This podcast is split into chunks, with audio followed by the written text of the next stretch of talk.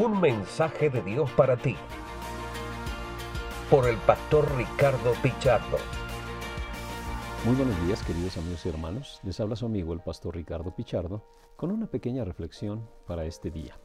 Hoy quiero cerrar las reflexiones sobre el capítulo 12 de Primera a los Corintios, donde el apóstol empezó a hablar acerca de los dones espirituales y empieza a confrontar a los corintios por la problemática que ellos tenían, ya que los dones espirituales se habían convertido en un asunto de división, puesto que algunos se sentían más espirituales por manifestar ciertos dones, y en este capítulo el apóstol le muestra que ningún don, es superior a los demás.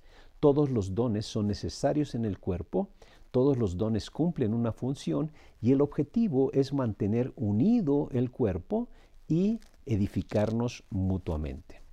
Y uno de los ejemplos que el apóstol Pablo pone para que comprendan esto es lo que aparece después eh, eh, al final del capítulo 12 del 29 en adelante. Hace una serie de preguntas que estas preguntas se llaman preguntas retóricas. Es decir, una pregunta retórica no demanda una respuesta porque es una respuesta que se sobreentiende o eh, una pregunta retórica demanda una respuesta lógica.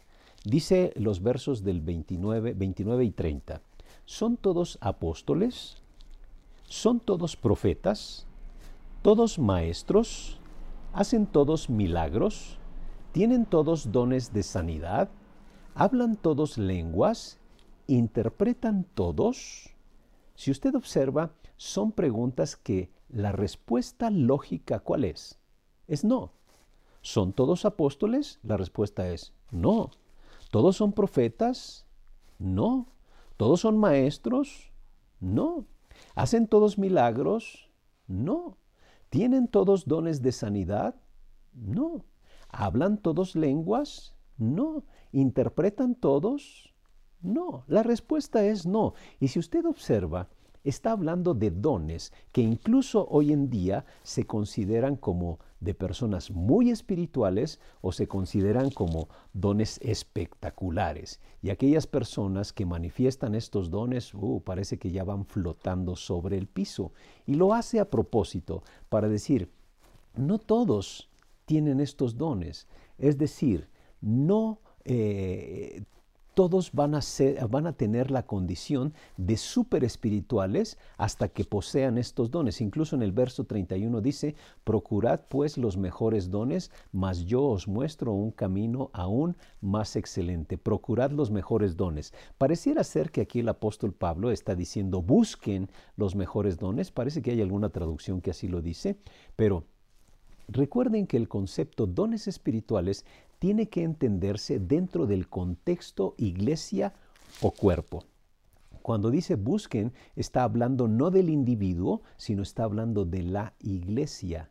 Y él dice al final, les voy a mostrar un camino más excelente que es lo que va a mostrar en el capítulo 13. Pero él dice, no todos son profetas, no todos son apóstoles, no todos son ministros. Y en la parte final del verso 30 dice, no todos hablan lenguas. Si lo dijera de esta manera, aunque lo dijo en este, a, a través de una pregunta, ¿hablan todos lenguas? La respuesta es no. Y este, estos versículos pudieran ayudarnos a comprender la realidad de muchos cristianos que a veces se sienten menos porque no han tenido una experiencia este, sobrenatural como las que se mencionan eh, acerca de estos dones, si no han hablado en lenguas, a veces se, se sienten como personas de menor categoría o incluso a veces se han hecho sentir así. Hay quienes dicen tener estos dones y han hecho sentir menos a ciertas personas. Y por eso incluso hoy en día se han utilizado estas cosas para darles jerarquía a ciertos personajes dentro de la iglesia.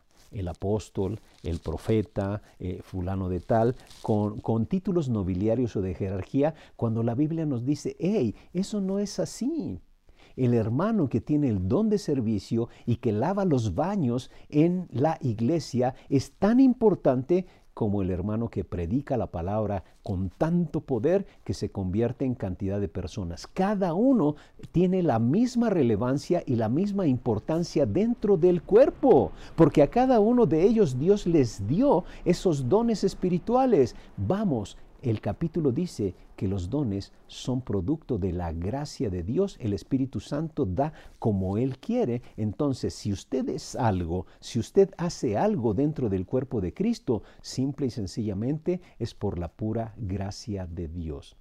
Y esto de verdad tiene que echar por tierra tantas, tantas divisiones y fracciones que como en la iglesia de Corinto está sucediendo hoy en día. Hay quienes se sienten súper espirituales porque tienen mucho conocimiento bíblico. ¿Son todos maestros? Dice el apóstol Pablo. No.